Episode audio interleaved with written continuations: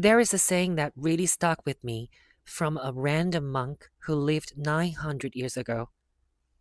When I was a young man, I wanted to change the world.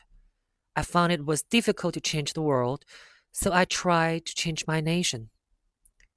When I found I couldn't change the nation, I began to focus on my town. I couldn't change the town, and as an older man, I tried to change my family. Now, as an old man, I realize the only thing I can change is myself. And suddenly I realized that if long ago I had changed myself, I could have made an impact on my family. My family and I could have made an impact on our town. Their impact could have changed the nation, and I could indeed have changed the world. For real, though. Relax and give your mind a break. Stop worrying so much about your future and just take in the beauty of life. You have the power to change your thoughts.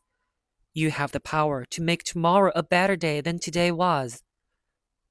It might not be tremendously better, but the small victories slowly add up when you live life day by day and learn to appreciate the small things.